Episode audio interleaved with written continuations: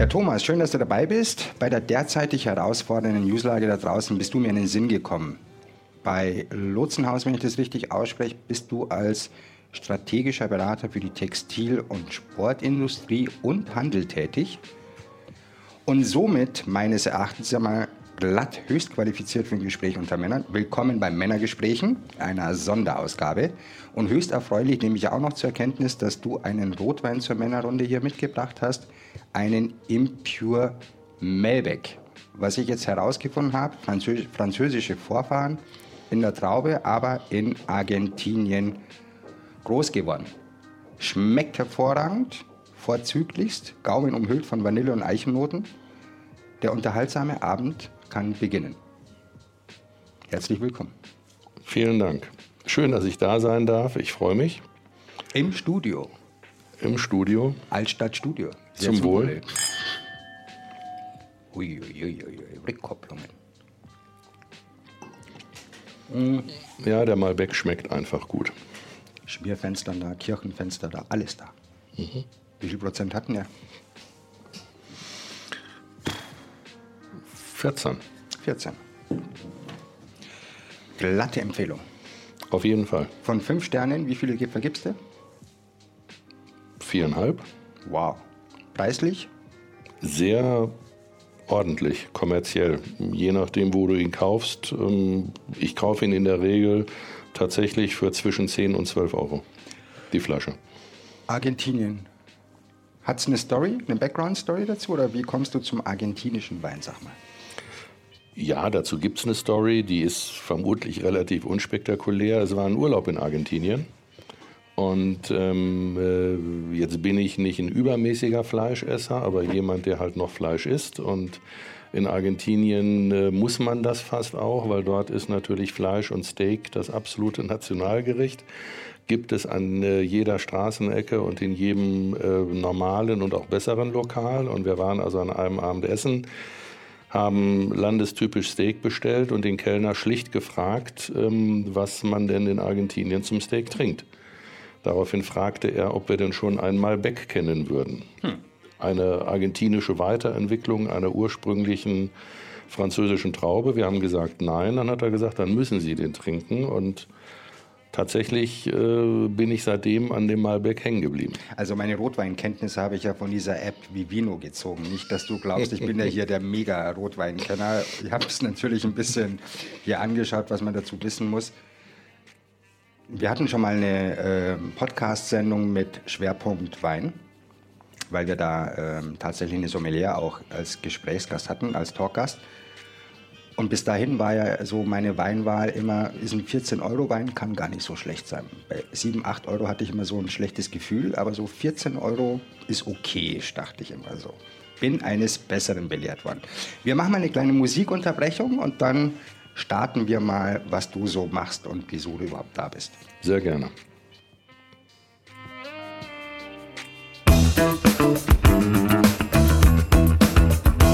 Thomas, der Beruf strategischer Berater. Wann wirst du eigentlich erfahrungsgemäß angerufen, wenn es fünf vor oder nach zwölf ist oder wenn du noch strategisch kreative Gestaltungsspielräume hast? Gar nicht so einfach zu beantworten. Tatsächlich gibt es ähm, alle drei Varianten. Ähm, am häufigsten würde ich sagen, ist tatsächlich noch das äh, 5 vor 12. Bei äh, 5 nach 12 wird man häufig übrigens dann auch eher von dritten Personen angerufen, gar nicht unbedingt von den Unternehmen selber. Ähm, und ähm, man, man kann aber natürlich auch genauso gut ähm, strategisch arbeiten. Übrigens tut man das ähm, in allen drei Fällen. Das heißt, ähm, wenn du jetzt mit einem Unternehmen zu tun hast, was vielleicht ein bisschen in Schräglage ist, aber grundsätzlich noch solide ist, ist es ja genauso deine strategische Aufgabe zu versuchen, es wieder auf die Spur zu bringen, es vielleicht den neuen geltenden äh, Regeln am Markt oder Bedingungen anzupassen und dann halt entsprechend wieder nach vorne zu bringen. Bei dem berühmten 5 nach 12 ist es dann vielleicht tatsächlich äh, eine klassische Sanierung und Neuausrichtung.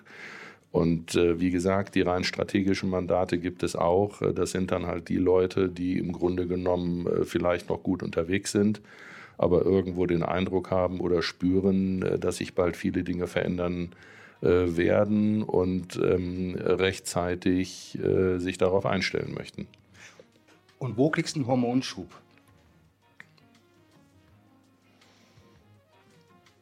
Ehrlich gesagt, bei allem. Es macht mir tatsächlich äh, Spaß. Es macht mir Spaß, strategisch zu arbeiten und ich sag mal, vielleicht frei, äh, freier von Druck gestalten zu können.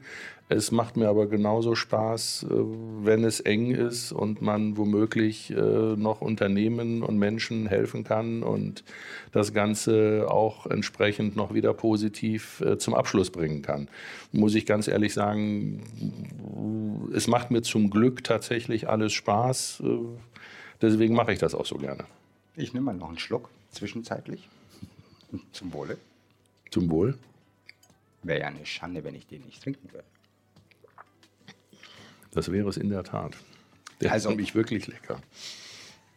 Es war jetzt so viel in der Szene draußen, dass ich ja auch ein bisschen nachgoogeln musste. Also Esprit, Galeria Karstadt Kaufhof, Sinn, Appelrad, Kuppers, Hallhuber, Kick wurde, glaube ich, zwischenzeitlich verkauft. Und jetzt diese Woche meine ich die Meldung von Adler. Genau. Ja, reihenweise suchen deutsche Modehändler quasi seit Beginn der Corona-Krise ihre Rettung, so scheint es, in Insolvenzverfahren, Teil in Selbstabwicklung, wobei ich mir nicht sicher bin, ob das irgendwie eine Flucht ist, um irgendwie günstig die Mitarbeiter loszuwerden, aber das ist auch gar nicht unser Thema. Spannend ist für mich, dass der Kreditversicherer Euler Hermes und auch der BTE Handelsverband Textil davon ausgehen, dass noch einige folgen werden. Das ist ja schon nicht so gut, die Nachricht. Und es heißt, dass die Textilbranche schon vor der Pandemie unter Druck stand und die Umsätze im stationären Modehandel seit Jahren rückläufig sind. Thomas, was läuft in der Branche schief? Ich bin mir nicht sicher, ob man sagen kann oder sollte, in der Branche läuft etwas schief, sondern. Oder in der Industrie oder im Handel. Ähm. Wir sind einfach in Zeiten, wo sich Dinge ähm, wahnsinnig schnell und vor allen Dingen auch viel schneller als früher verändern, an die man sich immer wieder neu adaptieren muss. Und offen gestanden, ja, du nennst jetzt hier eine Menge von Handelspartnern. Ähm, ich könnte dir jetzt natürlich sagen und auch einigermaßen im Detail erklären, dass bei allen dieser Unternehmen ähm, natürlich ganz unterschiedliche Situationen waren warum die dann letztendlich ähm, äh, teilweise in die Abwicklung, in die Insolvenz äh, gekommen sind. Ich meine, Galeria Karstadt Kaufhof hat sich dann ja auch aus der Eigenverwaltung zum Beispiel wieder erholt, vielleicht mit ein paar weniger Standorten etc. Aber das würde tatsächlich alles zu weit führen. Ähm, ich will mal versuchen, mich möglichst allgemein auszudrücken und äh, vielleicht trotzdem die Situation zu beschreiben äh, jeder weiß, das ist dir auch nicht fremd, ähm, der Verbraucher ähm, kauft halt heute natürlich nicht mehr eindimensional. Das hat er tatsächlich vor zwei, drei Jahrzehnten ja noch getan. Da hatte er im Großen und Ganzen die Möglichkeit, äh, in stationäre Einzelhandelsgeschäfte zu gehen. Dann kam dazu eine zusätzliche Handelsform, die es so in der Form vorher auch nicht gab, nämlich zumindest nicht in dieser Breite, nämlich die weltweiten vertikalen Marken und Händler, namentlich Masara und H&M, die natürlich mit unheimlich vielen Läden das Stadtbild verändert haben, aber natürlich auch eben in sehr kommerziellen, ansprechenden Preislagen äh, Menschen ganz aktuelle, coole Mode zugänglich gemacht haben. Ich muss kurz unterbrechen.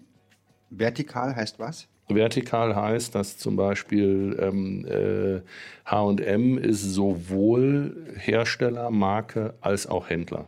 Als Vertikale bezeichnet man im Grunde Unternehmen, die die gesamte Wertschöpfungskette, wie wir das nennen, oder die gesamte Prozesskette zusammen alleine abbilden.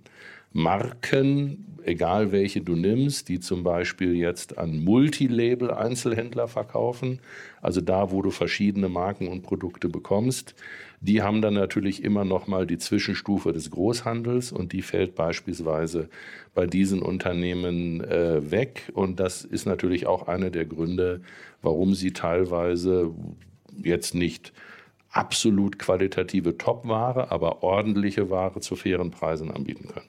Mhm.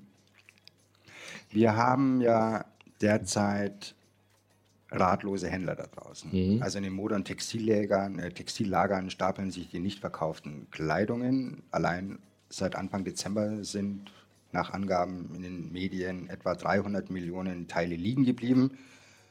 So nach einer Schätzung vom BTE Textil, hier Zitat, die Umsatzverluste des gesamten Winterlockdowns dürften sich bis Ende Januar auf rund 10 Milliarden Euro summieren prognostiziert BTE Textil Hauptgeschäftsführer Norbert Pangels.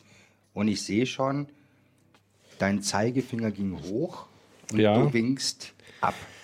Nein, ich winke nicht ab, sondern ich müsste tatsächlich noch einen wichtigen Part bei deiner vorigen Frage ergänzen. Ja, ich habe jetzt ein bisschen ausgeholt und historisch und wie das alles mal angefangen hat, wie die Handelslandschaft eben noch vor langer Zeit aussah, wie sie sich zwischendurch entwickelt hat. Und dann kam natürlich noch der Distanzhandel dazu, sprich ähm, Katalogversender gab es ja nun schon immer, das ist nichts Neues, aber natürlich die ganzen Online-Händler. Und ich meine, du und ich sind vermutlich der Durchschnitt und das sind da draußen mittlerweile ganz, ganz viele Männer und Frauen, die halt wirklich ähm, mal so und mal so einkaufen. Das heißt, wir gehen je nach Gelegenheit und Laune sicherlich auch noch in Geschäfte. Aber ebenso bei mangelnder Gelegenheit oder aufgrund anderer Faktoren kaufen wir halt eben auch online. Und das ist ja zum Beispiel etwas, was man sich immer vor Augen führen muss, dass das Gesamteinzelhandelsvolumen, wenn man das alles miteinander einbezieht, nicht kleiner geworden ist. Aber die Umsätze haben sich natürlich in ganz unterschiedliche Kanäle verlagert. Und die stationären Einzelhändler, die sich vielleicht früh genug oder teilweise auch jetzt noch in letzter Zeit angefangen haben, sich auch für ähm, äh, Online-Kanäle zu öffnen, selber Online-Shops haben, sich Partner gesucht haben, bei Plattformen erhältlich sind etc., denen ist es unter Umständen gelungen. Übrigens jetzt auch während des Lockdowns, um dann die Brücke zu schlagen äh, zur nächsten Frage, äh, zumindest Teile ihres weggefallenen stationären Umsatzes auch wieder auffangen zu können. Aber bist du natürlich nur noch rein stationär unterwegs, dann bist du im Moment natürlich auch, so muss man sich das vorstellen, von dem Lockdown auch deutlich stärker betroffen als äh, die berühmten oder sogenannten Omnichannel-Händler. Oh, oh, oh, oh, oh, Omni was? Omnichannel. Omnichannel. Führ mal aus. Äh, als Omnichannel bezeichnet man im Grunde eben die Händler, wie ich es gerade versucht habe zu beschreiben, die äh, noch stationäre Geschäfte haben vielleicht aber aus traditionellen Gründen früher schon einen Versandhandel mit Katalog hatten, muss aber nicht sein, die aber dann auf jeden Fall heute im Distanzhandel tätig sind und sei es auch nur online. Also sprich, diese Händler äh, versuchen sich halt eben den momentan vorhandenen Vertriebskanälen mit der jeweiligen Gewichtung auch zu öffnen. Und da gibt es dann sicherlich noch einen ähm, Side-Effekt, dass wenn du natürlich ähm, äh, online unterwegs bist und heutzutage dann auch noch im Online-Marketing dich Social-Media-mäßig engagierst, auf den Plattformen, die wir alle kennen. Ähm, Instagram hat sich da insbesondere aus Vertriebssicht sehr, sehr gut entwickelt in den letzten ein, eineinhalb Jahren. Dann hast du natürlich teilweise auch ein neues Tool zur Kundenbindung, was dann unter Umständen dazu führt, dass diese eigentlich online in den sozialen Medien gewonnenen Endverbraucher sicherlich online kaufen, gelegentlich aber vielleicht auch dann trotzdem zu dir ins stationäre Geschäft gehen. Also das ist wirklich die Verquickung von ganz, ganz vielen Dingen. Ganz schwer, das jetzt hier gerade so in ein paar Sätze zu fassen. Aber ich hoffe, ich habe das hinreichend erklären können. Ich bin am Wiener Platz an einer Boutique vorbeigefahren. Die hatten ihre Instagram-Adresse am Schaufenster. Das ist das, was ich meine. Das heißt, du kannst dich. Und wenn ich jetzt diese Boutique nehme und einen Instagram-Account habe, bin ich dann schon Omnichannel präsent? Nein, Omnichannel, das ist wirklich so ein äh, Ausdruck aus der Branche, also Channel, der Kanal, ist, es geht wirklich um den Vertriebskanal. Nicht jeder Einzelhändler, also ein stationärer Einzelhändler, der auf Instagram aktiv ist, hat zwangsweise unbedingt sofort einen Online-Shop. Aber er hat sich derzeit in der Form angepasst, dass er zumindest marketingmäßig die Leute eben auch zusätzlich anders anspricht, als es früher über die klassische Kommunikation, Print und was es nicht alles gab, halt eben äh, vollzieht. Und das habe ich damit gemeint. Man muss das ein bisschen ganzheitlich betrachten. Und ähm, je mehr man von den vorhandenen Möglichkeiten nutzt, natürlich auch nutzen kann und das dann auch tut, desto größer ist zumindest die Aussicht auf Erfolg. Was aber natürlich alles nichts daran ändert, um dann wirklich mal zu deinem konkreten Punkt und der Frage zurückzukommen, dass ganz generell sich durch diesen Lockdown, der ja jetzt noch mal bis Ende Januar verlängert äh, wurde und ich will gar nicht äh, mutmaßen, was jetzt äh, da eventuell noch drangehängt wird zeitlich, natürlich auf jeden Fall so oder so einen enormen Schaden verursacht. Bei den stationären Händlern mindestens und ähm, natürlich führt es am Ende des Tages, so wie du es da geschildert hast, und ähm, der Textilverband ja auch ähm, bekannt gibt, äh, logischerweise auch äh, zu wahnsinnigen Warenüberhängen, äh, vollen Lägern. Übrigens nicht nur bei den Einzelhändlern, sondern am Ende natürlich auch auf Industrieseite. Also das ist ja, wie soll ich sagen, ähm, äh, der Einzelhandel, weil er an vorderster Front ist und jetzt nicht öffnen darf, ist natürlich direkt unmittelbar und sofort betroffen. Aber relativ nah zeitversetzt sind dann auch genauso gut die Marken und die Industrie betroffen, weil natürlich diese Händler logischerweise ähm, die äh, Partner dieser Marken sind. Und dann gilt für die Marken das Gleiche, was ich äh, vorhin für Händler gesagt habe, dass die Marken, die natürlich schon digital unterwegs waren und sind, oder es in der letzten Zeit ähm, äh, an, also in Angriff genommen haben, natürlich auch wiederum etwas weniger schlimm von dieser Situation betroffen sind als äh, diejenigen, die es halt nicht sind oder das nicht äh, ausreichend gut vermarkten. Also es ist leider, das ist auch übrigens so eine Binse natürlich und klingt immer abgedroschen, aber in jeder Krise, in jeder Situation gibt es natürlich äh, Gewinner und Verlierer. Ja. Ich habe hier eine Stellungnahme oder beziehungsweise ein Interview mit der Greenpeace-Konsumexpertin Viola Wohlgemuth gelesen. Mehr dazu nach einer kurzen Pause.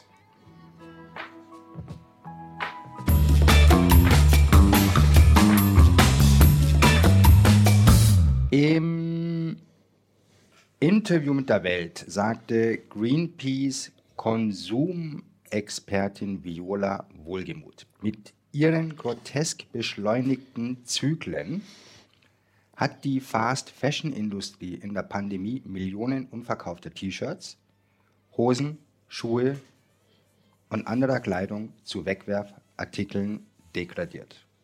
Greenpeace nimmt also den Handel so in die Pflicht, statt Kleidung mit einer permanent verkürzten Halbwertszeit zu entwerten, müsse die Modeindustrie die Corona-Krise zur Entwicklung von Geschäftsmodellen nutzen, die einer Verschwendung von Ressourcen vorbeugten und keine falschen Bedürfnisse schürten, fordert die Konsumexpertin. Zitat wir können in einem Land mit 82 Millionen Menschen in ein paar Wochen 500 Millionen unverkaufte Kleidungsstücke anfallen. Braucht jede und jeder Deutsche sechs weitere Wintermäntel? Ein bisschen polemisierend, weil jeder von uns, glaube ich, hat irgendwie 30 Paar Socken im Schrank. 20 T-Shirts, 10 Hemden. Ist nicht ja. so, dass wir immer alle sechs Wintermäntel haben. Aber okay, lass uns da mal das so hinnehmen. Und wenn ich das so hinnehme, ist die Textilbranche zu einem hochriskanten Spekulationsgeschäft geworden? Also aus diesem Zitat muss ich das ja fragen. Ja und nein. Es hängt tatsächlich wirklich vom Businessmodell tatsächlich von deinem individuellen Konstrukt ab. Wie stehst du am Markt da? Reden wir eben über Industrie, also Marken? Reden wir über die Vertikalen? Reden wir über Online-Händler? Reden wir über stationäre Händler? Reden wir eben über die Omnichannel-Händler? Tatsächlich wäre die Antwort überall nämlich unter Umständen eine andere. Ähm, was man generell zu diesem Thema sagen kann, ist, dass ähm, natürlich das Thema Nachhaltigkeit, darum dreht es sich ja hier am Ende des Tages, ähm, schon in der öffentlichen Diskussion und Wahrnehmung ähm, enorm an Bedeutung gewonnen hat. Es gibt allerdings, das sage ich, ich möchte jetzt allerdings betonen, aus meiner bescheidenen persönlichen Sicht und Erfahrung, da allerdings noch eine große Diskrepanz zwischen der gefühlten Wahrnehmung und der Wichtigkeit die Leute in Umfragen diesem Thema geben und dann ihrem späteren tatsächlichen Verhalten in den Geschäften. Hm. Also wenn du jetzt ansprichst, zehn T-Shirts, ich befürchte, der durchschnittliche deutsche Mann hat deutlich mehr. Gehst du in andere Länder, hast du es ja nochmal mit anderen Zahlen und Mengen zu tun. Ob das jetzt Jacken sind, T-Shirts sind, Hosen, Jeans oder irgendetwas, äh, ist dabei am Ende auch zunächst mal unerheblich, weil jeder Mensch hat ja seinen eigenen Bekleidungsstil und entweder hat er mehr Jacken oder mehr Pullover oder mehr Hemden oder mehr T-Shirts. Und eine gewisse Anzahl von Hosen hat meistens auch jeder. Heute hat der typische zentraleuropäische Mann zumindest eins, zwei, drei Jeans und ebenso viele Chinos. Und ähm, ja, ich kann das leider nur so beantworten, dass ähm, sich also diese, dieses Bewusstsein, dass man etwas ändern muss, dass es nachhaltiger werden soll, noch nicht so ganz im täglichen Kaufverhalten äh, niederschlägt. Aber natürlich verändert sich dort was. Also du hast mittlerweile ja sogar große Online-Plattformen, die ich jetzt gar nicht unbedingt nennen will, die auf einmal mit Second-Hand äh, Nebenplattformen starten, wo du also zum Beispiel auch Ware anbieten kannst. Ich meine, eBay war da der aller, allererste schon vor vielen, vielen Jahren. Das nimmt mittlerweile zu. Ähm, das Gleiche ist natürlich auch im Einzelhandel, stationär genauso. Und ähm, wenn man jetzt mal eine, also ich würde sagen, faire Betrachtung machen möchte, dann muss man sagen, ähm, an der Menge der verkauften Teile, da kann man sich sicherlich noch ähm, deutlich drüber streiten, dass wir vermutlich alle zu viel konsumieren im Bezug dazu, was wir eigentlich bräuchten. Aber wenn ich mir jetzt also wirklich auch die ganz großen, damit meine ich jetzt weltweite Labels anschaue, übrigens auch die vorhin genannten vertikalen H&M, Sarah etc., da hat sich dann trotz allem schon eine Menge getan. Der Großteil dieser Marken hat entweder schon komplett oder ist kurz davor komplett auf Biobaumwolle und auf deutlich nachhaltigere und umweltfreundlichere ähm, Fertigungsarten umzustellen und all diese Dinge ähm, also da passiert schon etwas. Und äh, natürlich die Frage, ähm, ob das schon genug ist und ob das alles schnell genug äh, geht, die kannst du immer stellen, die ist auch berechtigt. Äh, ich will das auch gar nicht bewerten, sondern nur einfach darauf hinweisen, dass da schon eine Menge passiert, dass auch Einzelhändler immer mehr Wert darauf legen übrigens, also auch bei ihren äh, Sortimentsauswahlen äh, kommt das immer mehr. Bei Jacken zum Beispiel, weil du das Thema vorhin ansprachst, ist es heute durchaus schon wichtig, ähm, per QR-Code nachweisen zu können, äh, was sind es für Down, wo kommen sie her, eben dieses Siegel für Ökobaumwolle und ähm, dann hast du ja noch, wenn du das Thema Nachhaltigkeit nimmst, ist es ja nicht nur das Produkt an sich, es sind dann natürlich auch noch die Arbeitsbedingungen vor Ort in den jeweiligen Ländern. Auch da haben sich die letzten zehn Jahre im Hintergrund, Fairtrade ist vielleicht das, was womöglich den meisten etwas sagen wird, ähm, Organisationen entwickelt und geschaffen, die also das kontrollieren, wo es freiwillige Selbstverpflichtungen gibt, die dann aber tatsächlich auch kontrolliert werden von diesen Organisationen anschließend. Ansonsten erteilen sie dann auch wiederum dieses Label nicht für die Marke. Ähm, da passiert sehr, sehr viel und ähm, weil du ja auch den Bezug nimmst ähm, auf die aktuelle Corona-Krise und dass es da natürlich seitens Umweltschutzorganisationen äh, den deutlichen Hinweis darauf gibt, ähm, gerade das sollte man jetzt zum Anlass nehmen, muss ich jetzt sagen, zumindest mit den Leuten, mit denen ich zu tun habe, egal ob auf Industrie- oder Handelsseite, das wird jetzt auch zum Anlass genommen. Also da wird natürlich gerade im Grunde genommen zunächst mal alles auf den Prüfstand gestellt, aber sicherlich jetzt auch ähm, die zukünftige Ausrichtung. Wie sieht denn mein Sortiment eigentlich aus? Wie viel Prozent nachhaltig muss es sein? Wie viel Ware übrigens auch muss ich in Zukunft noch einkaufen, um das geänderte Verbraucherverhalten zu befriedigen oder wo wird was gekauft? Aber ähm, auch das bitte nicht als Wertung verstehen. Das ist aber natürlich ein Problem, was wir, wenn im Zweifel alle nur gemeinsam miteinander lösen können. Das heißt also auch äh, jeder Verbraucher muss sich da und ähm, kann sich da nur selber hinterfragen und sicherlich äh, die sinnvolle Frage stellen, ähm, ob ich äh, ähm, die dritte oder vierte Jacke oder die fünfte oder sechste Jeans brauche. Umgekehrt kann ich natürlich wiederum auch dann ähm, nur darauf hinweisen, dass ich glaube, dass man einen vernünftigen Mittelweg wird finden müssen. Ähm, es gibt natürlich äh, die Steuereinnahmen des Staates aus einer Mehrwertsteuer heraus, die natürlich konsumgetrieben ist. Ähm, du hast Arbeitsplätze in all diesen Branchen.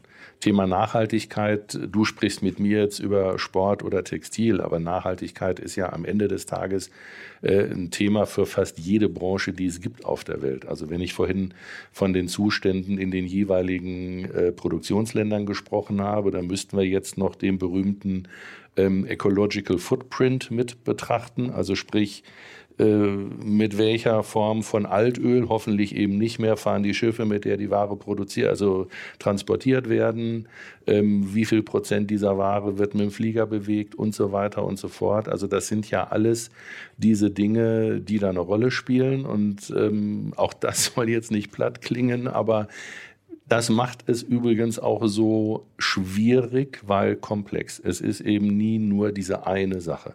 Und du kannst im Endeffekt nur versuchen, zwar mit der heute nötigen Geschwindigkeit und doch mit der ruhigen Übersicht zu versuchen, dich jedem Thema anzunehmen und halt wirklich die gesamte Prozesskette, also tatsächlich von äh, Design über die Entwicklung des Produktes, dann über die Produktion, über den Weg und dann natürlich auch noch über den Vertriebskanal ähm, äh, das Ganze irgendwo zu betrachten und zu versuchen zu verbessern.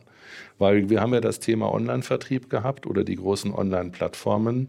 Auch da wird sich über kurz oder lang, ich glaube, das haben jetzt alle Menschen im Weihnachtsgeschäft festgestellt, insbesondere wenn sie in Großstädten wohnen, auch da gibt es ja mittlerweile ähm, logistische Hürden.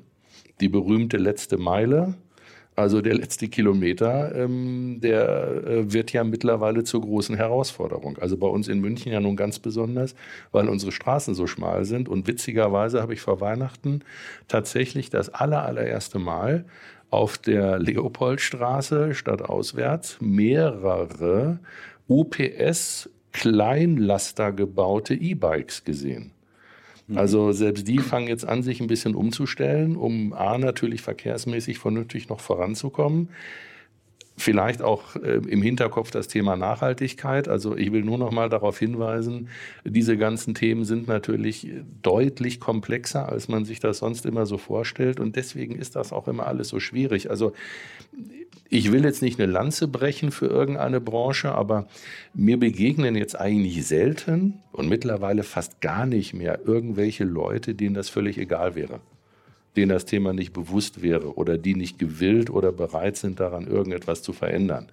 Das ist also zumindest bei den Unternehmen, Marken, Händlern, mit denen ich so zu tun habe und auch hatte in den letzten äh, sehr, sehr vielen Jahren, mittlerweile überall relativ weit oben auf der Agenda. Und ähm, man ist gemeinschaftlich wirklich um Lösungen bemüht. Hm. Lass uns mal eine kleine Musikunterbrechung machen, war ja doch ziemlich viel Input. Und dann gehe ich mal auf solche Schlagwörter ein wie Nachhaltigkeit. Kurze Frage noch davor. Wenn es vertikale Geschäftsmodelle gibt, gibt es dann auch horizontale? Fragen über Fragen hier. Also, diesen Begriff horizontal wird das, das, ja, im Verständnis gibt es das, das wird, glaube ich, schon lange nicht mehr verwendet. Das wären dann äh, diese klassischeren Geschäftsmodelle, die ich vorhin beschrieben habe. Das heißt, du hast also einen Großhandel, einen Vertrieb dazwischen als Mittler zwischen äh, Produktion oder Marken und dem jeweiligen Einzelhändler. Und Vertikale sparen sich halt eben diesen Schritt und gehen direkt, auch ausschließlich übrigens immer nur in eigene Geschäfte. Verstehe. Kleine Musikpause. Du darfst kurz durchatmen. Sehr schön. Den Wein genießen. Gleich wieder zurück.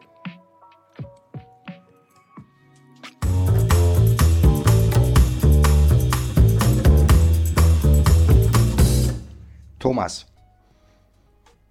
Fairtrade. Jetzt hast du da ein paar Begriffe eingebracht. Bei mir klingeln zuerst einmal die Greenwashing-Glocken. Mhm. Was ist denn unter Fairtrade eigentlich zu verstehen? Fairtrade ähm, ist tatsächlich eines von mehreren ähm, äh, Siegeln und Zertifikaten, die es heute ähm, generell für ähm, Produkte gibt. Das gibt es in der Textilindustrie, gibt es aber zum Beispiel auch in der Lebensmittelindustrie.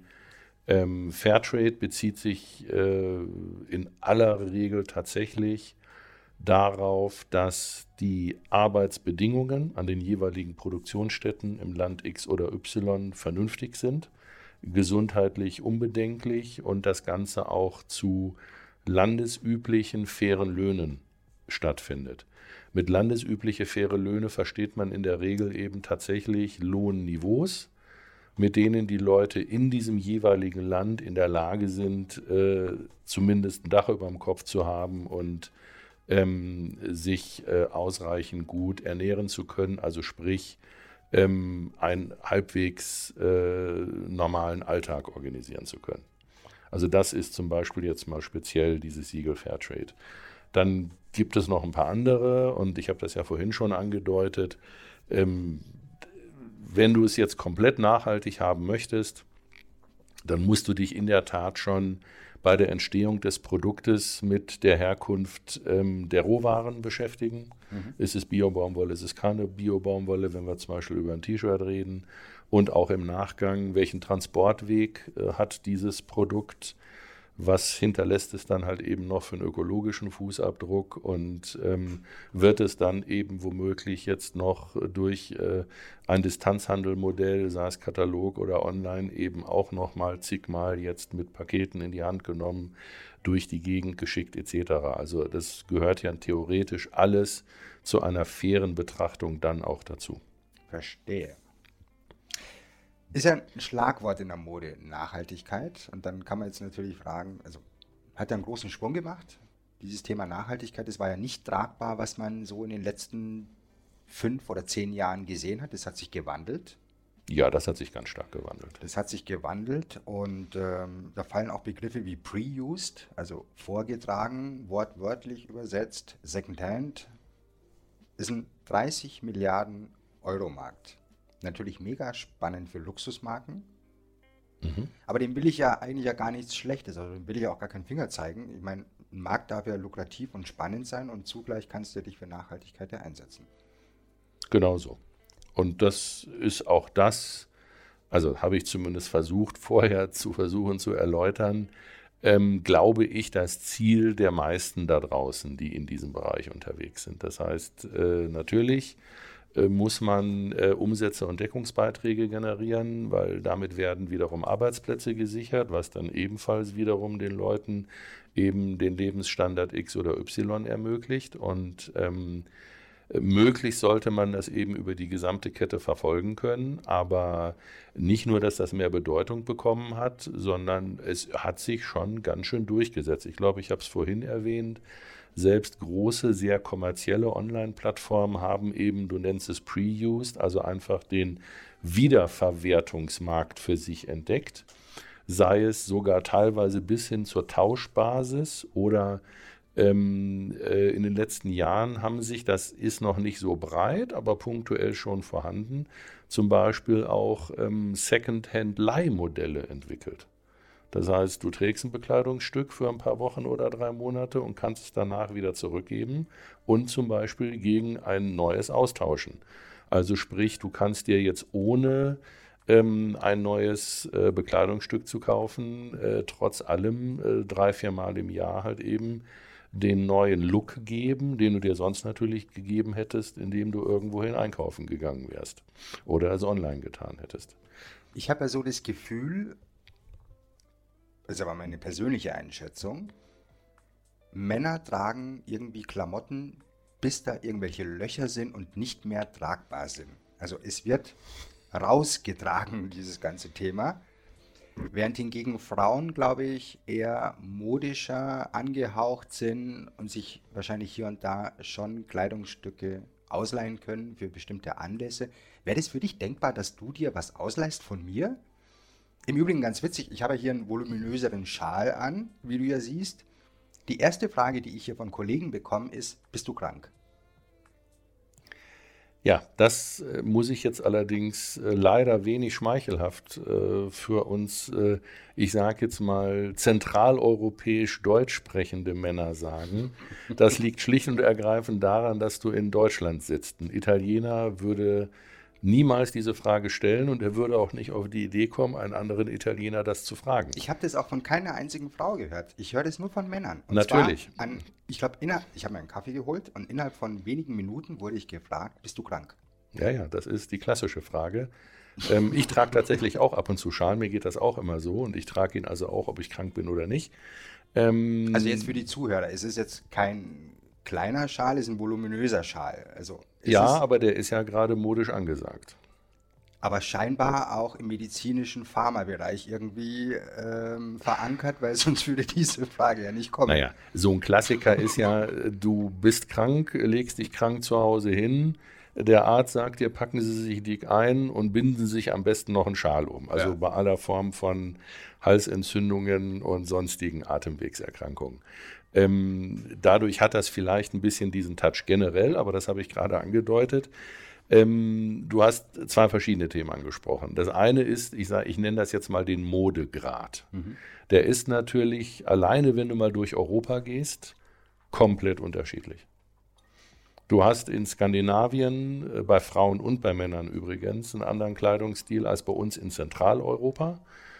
Und das ist schon wieder ganz anders als in Südeuropa, insbesondere in Ländern wie Spanien und Italien. Brauchen wir mehr Süd oder brauchen wir mehr Skandinavisch in Deutschland, deiner Meinung nach?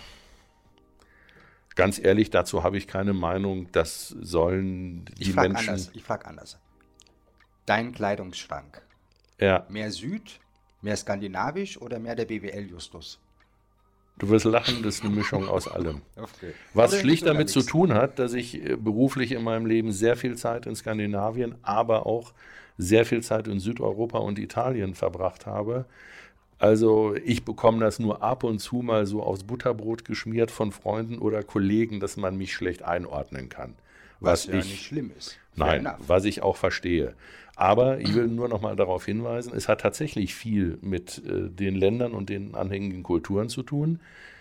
Dann hast du noch ein zweites Thema angesprochen, nämlich Männer und Frauen. Und das ist tatsächlich allerdings dann durch ganz Europa durch komplett anders. Also Frauen sind natürlich deutlich modischer als Männer. Ich, es widerstrebt naja, naja, mir zwar. Naja. Nee, nee, nee, nee, nee, warte mal. Also teilweise sehe ich da draußen Gestalten in Ackboots also, also liegt Zuhörer, die Zuhörer wissen meine Einstellung zu Ackboots. Also meine Einstellung zu Ackboots ist ja, entweder bist du 1,78 Mindestgröße ja. und hast eine Figur wie Giselle Bündchen und läufst im Bikini am Strand herum mit Ackboots und einem Surfbrett unterm Arm oder nie. Never. Das ist meine Einstellung zu Ackboots.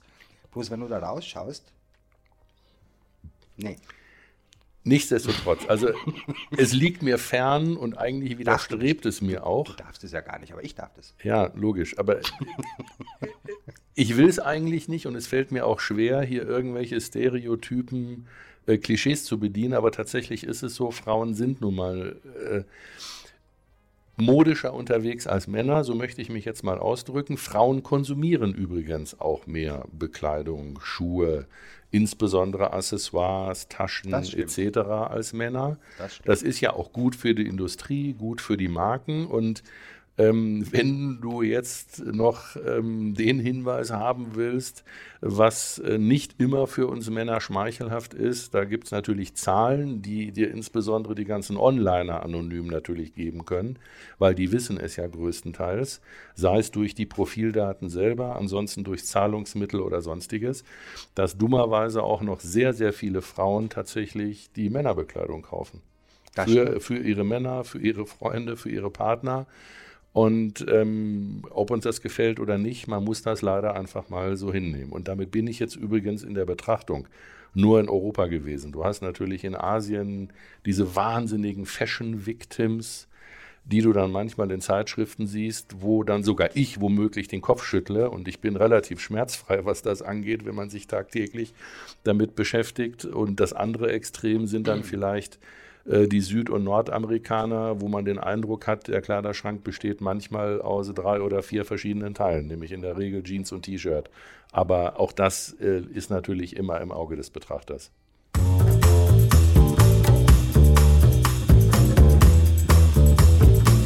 Du hast den Kleiderschrank angesprochen. Mhm. Jetzt habe ich diese Woche natürlich hoch interessiert und hochgespannt die US-Nachrichten verfolgt. Und da habe ich Joe Biden bei der Impfung gesehen mhm. mit einem Polo Ralph Lauren Shirt. Stimmt, habe ich auch gesehen. Davon habe ich auch einige in meinem Schrank. Mhm. Und die erste Frage, die in meinen Kopf schoss, trage ich jetzt Seniorenmarken? Ich meine, wie alt ist der jetzt? 78? 78, ja. Und du als strategischer Berater, also wenn so ein knapp 80-jähriger Mann mit einem Polo Ralph Lauren Shirt prominent abgelichtet wird, ist das für die Marke jetzt zuträglich? Wie würdest du das einschätzen? Es kommt in der Tat drauf an. Also ähm, so ein präsidentiales so Label zu tragen ist ja. Also vielleicht liege ich jetzt falsch. Ich, ich habe das gesehen Du auch. Ich hatte jetzt nicht. Er war ein bisschen oben zugeknöpft. Ja, genau. Das ist vielleicht, äh, würde ich mal sagen, eher altväterlich als das Polo an sich. Ich, das gilt zwar natürlich für Ralph Lauren, die Marke, die du gerade genannt hast, aber es gibt natürlich im Bekleidungsmarkt da draußen so alterslose Teile. Das ist zum Beispiel das ganz normale Rundhals- oder V-T-Shirt. Das ist ein Button-Down-Hemd. Das ist ein Polohemd. Und ähm, ich meine, wenn du dir die weltweit großen Marken und erfolgreichen Produkte anguckst, dann haben die natürlich eben den Vorzug, ähm, dass äh, sie alterslos sind. Das heißt, du findest auf der Straße die Teenager, die dieses Produkt tragen und genauso gut auch noch den gut in Schuss befindlichen 60-, 70-Jährigen. Ob es jetzt unbedingt immer, du wirst vermutlich so auf dieses Altmänner-Oper-Image hinaus, der 78-, 80-Jährige sein muss. In einer Werbung würdest du das als Marke wahrscheinlich nicht machen oder macht es natürlich auch kaum einer. Hab, Aber durch hab, diesen präsidialen Hintergrund, ähm, nochmal, vielleicht liege ich falsch. Also bin ich jetzt elitär, wenn ich sowas trage, oder was bin ich dann? Ich habe tatsächlich so ein paar Shirts von denen, Polo-Shirts. Also Ralph Lauren gehört zu so einer, sage ich mal, Gruppe von Marken, da würde ich jetzt eine Handvoll sagen, ich muss die jetzt nicht alle nennen, ähm, womit du als Mann im Zweifel nichts falsch machen kannst. Und das ist übrigens für Männer, auch wenn es wieder wenig schmeichelhaft klingt, häufig das entscheidende Kaufargument. Und als würde es nicht langen, ziert ja die neue US-Vogue, also die US-Ausgabe der Vogue-Zeitschrift. Kamala Harris. Kamala Harris. Ja, richtig. Äh, da gab es ein paar Unstimmigkeiten mit Turnschuhen oder Nicht-Turnschuhen etc. Mhm. Und bei meinem Espresso habe ich mir die Frage gestellt, sind die Politiker die neuen Influencer? Naja, wenn es die richtigen Typen sind, ähm, unter Umständen. Kamala Harris, muss man ja nun sagen, das ist ja eine ganz andere Generation als Joe Biden. Die ist ja nun altersmäßig weit von ihm entfernt. Ich kenne die nicht, aber ich mag die unwahrscheinlich. Genau, ist eine sehr angenehme, auch attraktive Frau. Sie soll ja relativ tough sein, was man so lesen konnte. vor allen Dingen in ihren früheren äh, Richterfunktionen. Ähm, die war ja auch Staatsanwältin. Äh, Staatsanwältin. Ich mag ja taffe Frauen. Absolut, ich habe da auch kein Problem mit. Um deine Frage zu beantworten, ähm, kann sein, wenn sie solche, ich sage jetzt mal, wenn sie zu irgendeiner Form ähm, als Gesamtpaket, das ist ja nicht immer nur die Optik, zu so einer Ikone taugen. Also dass jetzt große Politiker modischen Einfluss genommen haben, das ist ja jetzt nicht neu. Und das ist auch keine neue Erfindung.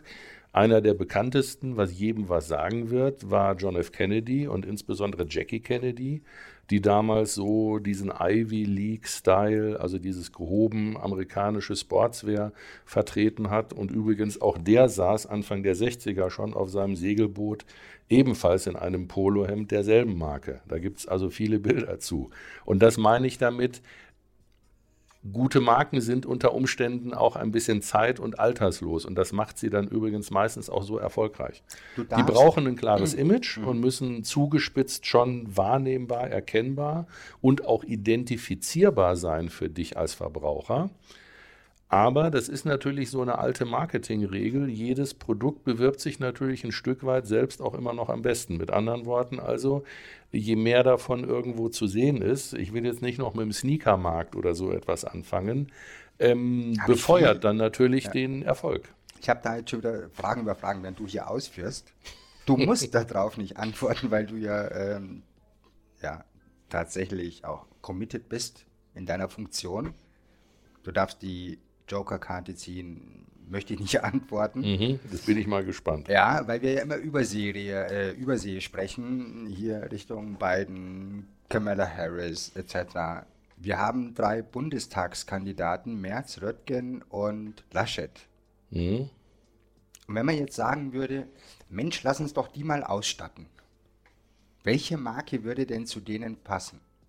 Wie gesagt, du darfst die Karte ziehen dass du sagst, kann ich nicht darauf antworten, will ich nicht, darf ich nicht? Also tatsächlich würde ich die Karte ziehen, aber nur was Marke angeht. Aber gar nicht nur, weil ich sie nicht unbedingt explizit nennen will, sondern weil es auch nicht, weil es auch schwer fällt. Aber, was ich aber könnte, aber, ich was ich, was ich aber könnte, ja. ich könnte dir die drei Personen aus meiner bescheidenen persönlichen Sicht in Stilrichtungen beschreiben. Ja, das, das wäre zum Beispiel schon. was. Lass uns mal keine Marken einfließen lassen, sondern Lass uns mal drüber reden, was würde denn denen passen? Oder beziehungsweise.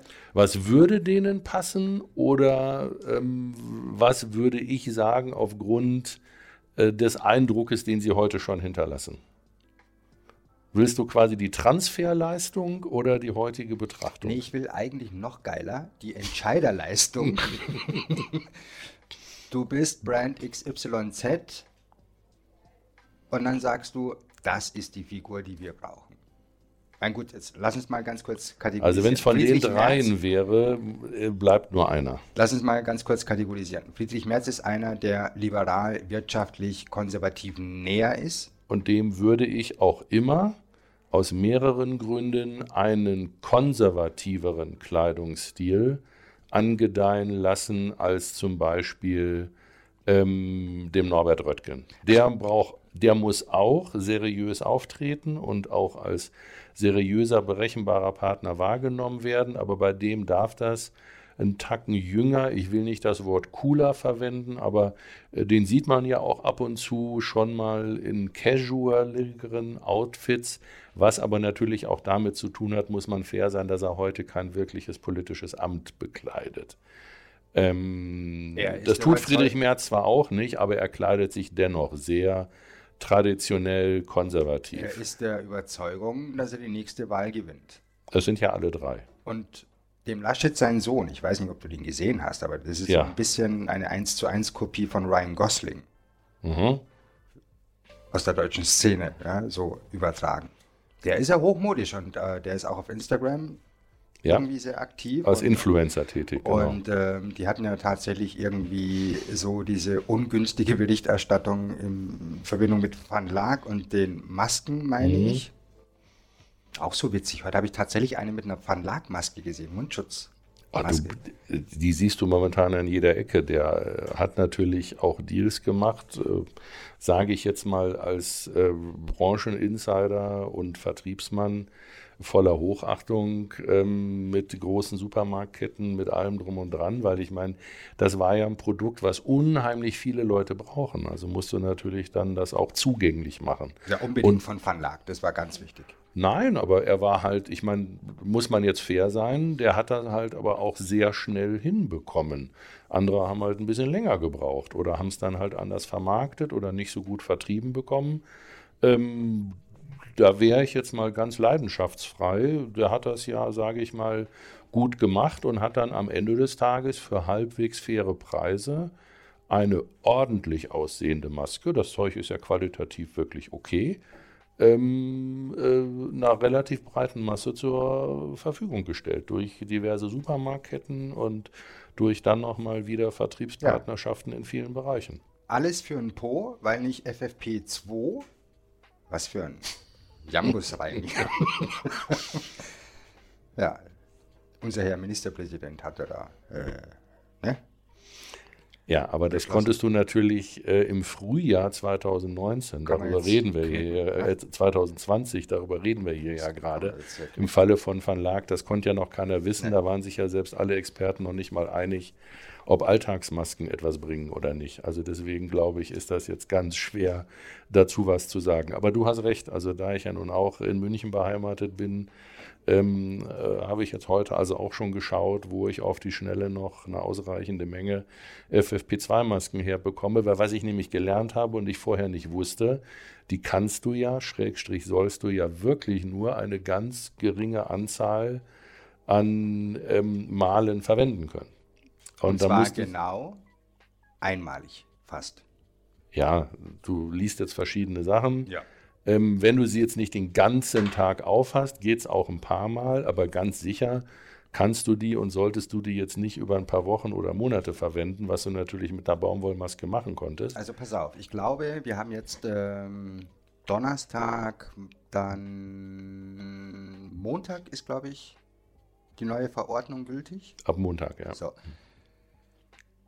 Ich würde sagen, bis Freitag oder bis Montag gibt es wahrscheinlich die erste Klage. Also Verordnungen, die sind schon okay, aber es braucht ein Rechtsschutzbedürfnis. Und ich glaube, bis Freitag fällt da bestimmt was an. Irgendeiner wird irgendeine Ordnungswidrigkeit bekommen und der wird dann klagen dagegen. Und ich glaube, bis Montag ist das Thema rum. Meinst du? Ich glaube. Ich bin gespannt. Es gibt ein paar Staatsrechtler, gute, tatsächlich, auch aus dem Ethikrat etc., die halten es alles für rechtswidrig. Ja, unter normalen Umständen übrigens. Also jetzt bin ich wirklich kein Jurist. Ich habe tatsächlich zwar einen in der Familie, aber ähm, was ich jetzt als Laie dazu nur sagen kann, ist, diese ganzen Rechtsbetrachtungsweisen haben sich ja im Nachhinein häufig gerade während der Pandemie als nicht gültig und falsch erwiesen, weil sie natürlich auf dem normal in der Bundesrepublik geltenden Recht beruhen.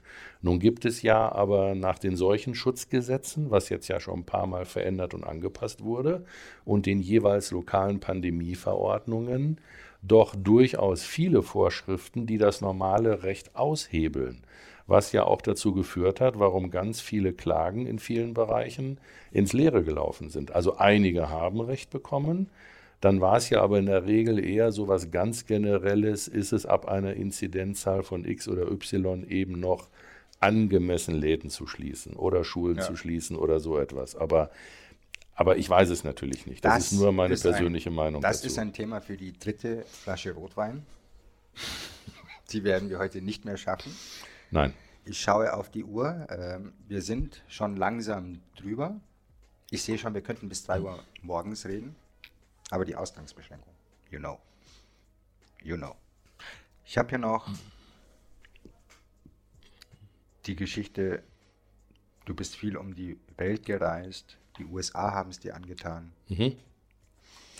Trotz, trotz vieler komischen Dinge, die da passieren. Ja. Ja. Ich würde es jetzt mal so stehen lassen. Lass uns einfach mal schauen, wie diese Amtseinführung über die Bühne geht. Und wir hören uns nochmal ganz gesondert bei einer weiteren Rotweinflasche und gehen das Thema dann an. Welche Städte muss man gesehen haben? Woher kommt deine Vorliebe zu den USA? Welche Städte hast du gesehen? Was können wir da lernen? Punkt, Punkt, Punkt. Sehr gerne. Thomas, schön, dass du dabei warst. Vielen Dank. Es war mir ein Fußbad für die Seele. Mir hat es auch viel Spaß gemacht. Und ich freue mich aufs nächste Mal. Bis dahin. Danke dir. Ciao. Thomas.